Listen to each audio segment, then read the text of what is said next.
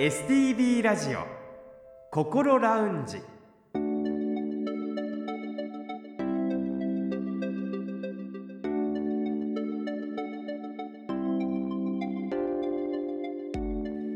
おはようございます。北本隆夫です。今朝も聞いてくださっていますか？この時間は本人でもさらに家族でもなかなか分かりにくい心のお悩みについて一緒に考えていく番組心ラウンジをお送りします。心のお悩みは本当に人それぞれだと思いますが同じような悩みを持ってらっしゃる方経験された方は他にも多くいらっしゃいます。そういう方たちと数多く接してきた専門家の方のアドバイスを中心に未来に向かって前向きな一歩を踏み出せるような情報をできる限りお届けしていきたいと思っています。この後8時15分までぜひ心ラウンジにお付き合いください。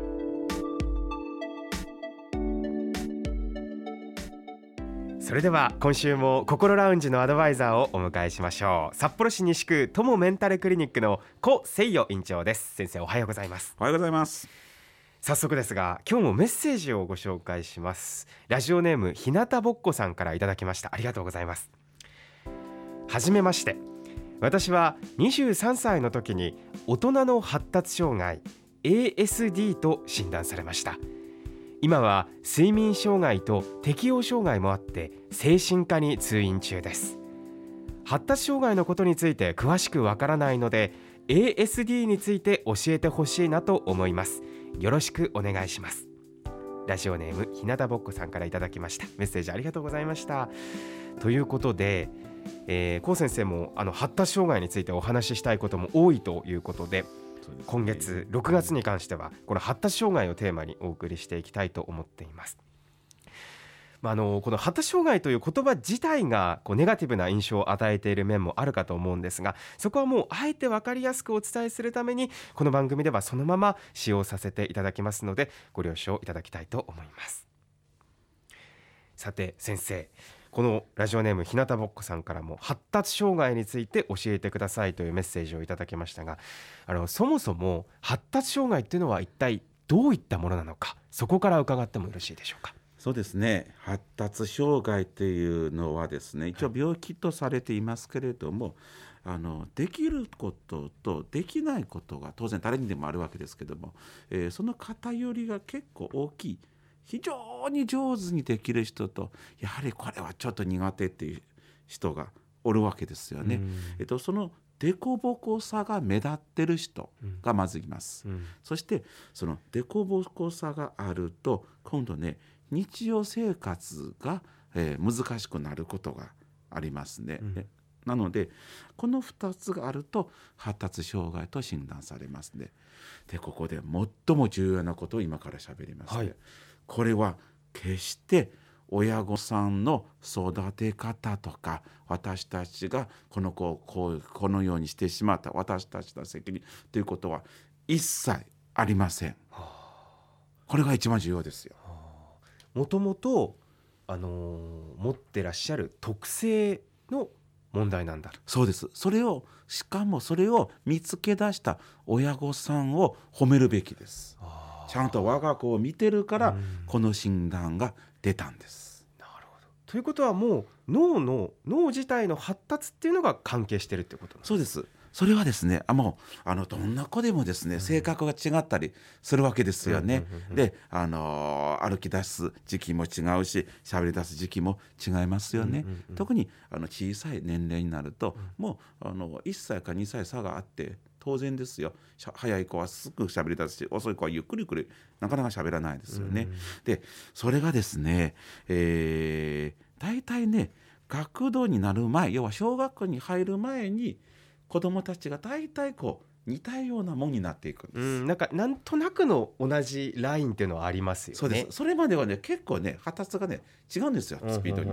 よってね全然違うんですけれどもそれでも中にはやはりねさっき言ってた得意な子、うん、あることが得意な子と、うんうん、あることが苦手な子がいますね。で特に小学校入ってから今言ったようにまあ大体こう横並びになること多いんですがそこでやはり目立って得意な子と目立って不得意な子がいて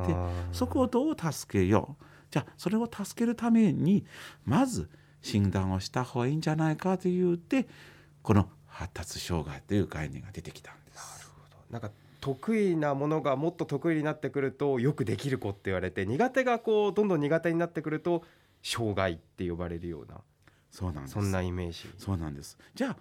得意なことあって苦手なことあったらみんな発達障害がとんでもないですよね。うん、うん運転ができない人もいますよね、うんうんその人発達障害が全然関係ないですよ。運転ができないで下手くそなだけで、問題は日常生活にしんどさがあるかどうかですよ、あーすごく線引きが難しいなと思っていたんですけど、う。んそこなんですね。そうなんです。要はあのそれが発達障害がどうかっていうよりも、うんこの診断をつけることによって、この子のために何ができるかすあくまでこの子のためこの子の親御さんのためにもっといいこあのできることがあるそれをやるために病名をつけるのであって決してレッテル貼りじゃないんです。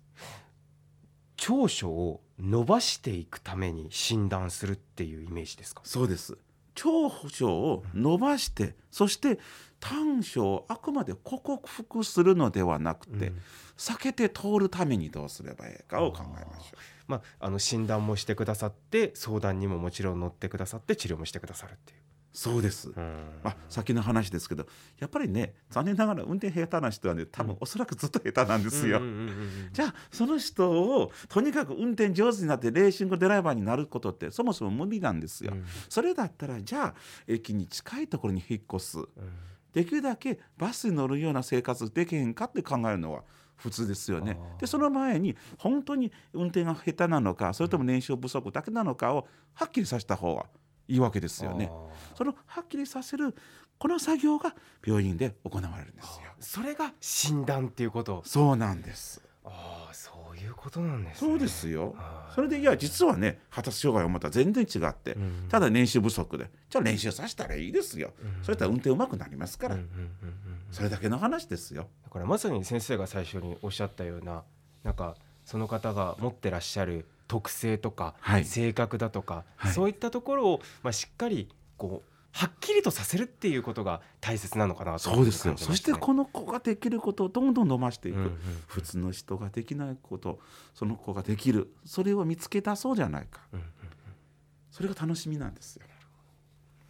今お話しいただいたようなこの発達障害具体的に言うとどのような症状があるんでしょうか？そうですね、えーっと障害の種類によって、えーそれぞれ、えー症状が違ったりしますので、うんうん。それまたね、あのー来週の放送で詳しくおお話ししますけれども、はい。まあ、一つあのあの先ほどの、えーっとメールの中に ASD って言葉がありましたので聞き慣れない言葉ですよね、はい。えーここの整理をちょっと簡単にしたいと思います。発達障害の中にですね私たちが昔あのアスペルガー症候群とか、自閉症とかいろんな言葉ありますけどまず発達障害があって、はい。発達障害の分類中身どんなのがあんの？となると代表選手としては、えー自閉スペクトラム症。はい。そして注意欠如多動症。うんうんうんそして他に学習障害などありますけれどもそしてその自閉スペクトラム症発達障害の下ですよ、はい。自閉スペクトラム症を横文字で言うと ASD 先ほどのひなたぼっこさんが言ってた言葉。それから注意欠如多動症。はい。これ横文字で言うと ADHD って言います。そして自閉スペクトラム症を昔また分類してたんですよ、アスペルガ症とか、うん。今はねそのような分類がね全くしなくなりましたので、えーもう自閉スペクトラム症でいいと思いますが。あただ私も含めてついついね自閉症と言ってしまうことがありますので、まあ、自閉症と自閉スペクトラム症と ASD これは同じことやと大体思っていただければいいと思います。あの前言われていたアスペルガーとかそういったものは自閉スペクトラム症の中に今インクルードされてるそうです。そういうことですよ。なるほど。この症状の特徴については先生もおっしゃった通り来週詳しく伺っていきたいと思いますがこの心ラウンジは心の悩みを共有していこうという番組です発達障害によってやはり心に悩みを抱えてしまうご本人そしてご家族の方が多くいらっしゃるということですよね。非常に多いと思いますね。大体ね、えー発達障害の、えーいくつかの特徴を持った人っていうのは100人中ですよ。3人いると言われてます。そんなにいらっしゃるんですね。そうですよ。100人中3人と非常に多くて皆さんよくご存知の統合失調症っていうご病気ありますよね、はい。これがですね大体100人中1人と言われてますのであその3倍ぐらいですねうん。発達障害の特徴を持った方がいらっしゃるのではないかと言われてますーね。そうなんですね。はい、じゃあ実際に、えーそこまで、えー特にあの子どもさんがですねそこまで診断される人は、えーそんなに多いかっていうとそんなに多くないんですよ。お子さんが診断されるかっていうとそこまで多くない。そこまで多くないんですよ。なぜですか？うん、いろいろね、えー私たちも考えちゃうんですけれどもおそらくその中にですねいやこれは気のせいだ発達障害なんかじゃないと思うお親御さん結構多いんじゃないかって。要はあのうちの子が発達障害っていう気持ちになるんですけど一番聞きたくない言葉、うん。でも精神科医の私たちからするとそうじゃなくてこれからこの子に合ったこといろいろできるよなのでもっと今診断しないより診断した方がこの子にとって明るい未来が待ってるよ。うんその明るい未来をお医者さん看護師さんみんなで力合わさってそして最も重要なのは、うん。親御さんの力を借りて作り出そうじゃないか。うんうん。それが絶対できるんです。そのために私たちがこうやって番組をやって皆さんにたくさん知っていただきたいと思ってますあのその診断病院に行くっていう面でいくとあのメンタルヘルスに関してはやっぱりできるだけ早く病院に行った方がいいって先生お話しされてますけどはい。こういった発達障害に関する場合でも同じ考え方なんでしょうか？そうですね。これは非常にいい質問ですね。というのは発達障害の本を読むと、えー早期発見早期治療した方がええよという本と実はゆっくりでいいんじゃないの？先ほど申しましたように、えー6歳まで凸凹さがあって当然ですから、えーもうちょっとゆっくり見て実はそのうち追いつけばいいんだからレッテル貼りはしなくていいよという意見が確かにあります。しかし最近ですねどちらかというと実は若い子どもさん1歳2歳の子どもさんというのは頭が柔らかいから改善できるんじゃないか。早期に発見して早期に訓練すれば、大人になってから、えーもっと、えーしんどい思いしなくてもいいという意見が出てきまして、うんそしてそれを取り組んでいるプログラムがあって実はこの北海道にもそれを一生懸命やってる病院があって非常にいい結果出てるところもありますので、はいまあそれはねあの今後ゆっくりご紹介していきたいと思います。なので早期発見の方が、えーいいという意見が今結構多いです。でもそこもあれなんですね時代によってというかそういう意見が出たのも最近だっていう話。そうですね。医学がどんどん進んでるので今まで分からんことが分かるようになりました。う。ん。だから我々もそうですよね。昔こういうふうに言われてたからじゃなくてはい、今どうなってるのかって知ることもすごく一つ大切なことなんだなと。そうなんですよ。ね。はい、そうなんですよ。えー今回は発達障害についてまずは全体的な概要についてお話を伺いました、えー先ほどもお話に出ました自閉スペクトラム症やえー注意欠如多動症など来週はもう少し具体的に発達障害について高先生にお話を伺ってまいります。それでは先生また来週もよろしくお願いいたします。よろしくお願いいたします。STB ラジオ心ラウンジ STB ラジオ心ラウンジ6月は発達障害をテーマにお送りしています。え今日はそもそも発達障害とは何かということについてお話を伺いました。